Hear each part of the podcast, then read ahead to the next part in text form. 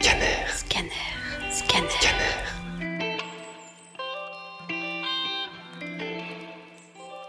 Il y a trois semaines, j'en rigolais. Je faisais des blagues sur ce truc. Aujourd'hui, je me rends compte.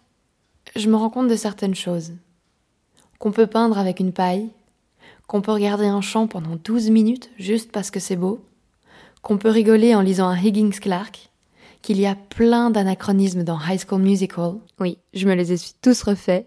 Que l'être à Elise n'était pas si difficile à jouer au piano, et que Grey's Anatomy avait étrangement un effet positif sur mon moral alors que c'est rempli de drames, et que les lapins domestiques, une fois évadés de leur cage, ils restaient à côté de leur cage.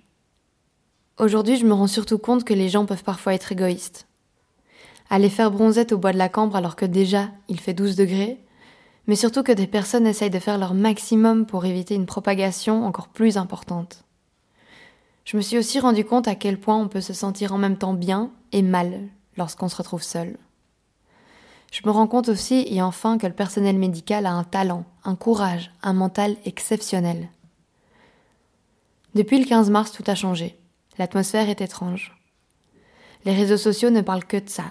Les médias aussi. On allume la télévision et nos feuilletons sont remplacés par les différents reportages dédiés uniquement à cette pandémie. Et c'est normal, mais angoissant. Ouais, tout ça m'angoisse. Et ça me fait peur.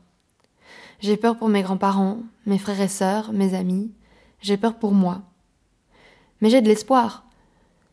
Peut-être que l'humain va se rendre compte de toutes ces choses. Peut-être que tout cela aura eu un impact sur notre société. Que les gens continueront d'aller prendre l'air, de faire du dessin, de la peinture, d'écrire. Juste de prendre le temps pour ces petites choses simples, complètement et tristement disparues. En fait, j'espère que le monde reprendra goût à la vie. La vraie vie. J'espère que le monde contemplera le sourire d'un enfant, d'une personne, simplement parce qu'il n'y a rien de plus magnifique. J'espère que les couples prendront le temps de s'aimer, pas seulement à travers un réseau social, qu'ils se rendront compte qu'il n'y a rien de plus beau que l'amour lorsqu'il est réel, lorsqu'il est vécu. En allant faire une balade à vélo, à pied, en voyageant, en faisant du sport, de la musique, j'ai toujours espéré voir des personnes, quelles qu'elles soient, amies, amoureuses, frères ou sœurs, s'aimer sans superflu.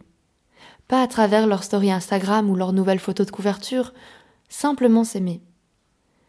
Et si un peu d'espoir peut redonner le sourire aux gens, alors sachez qu'il en existe. Et qu'on en ressortira plus fort, qu'on aura vaincu ce virus qui essaye de nous rendre vulnérables et pessimistes.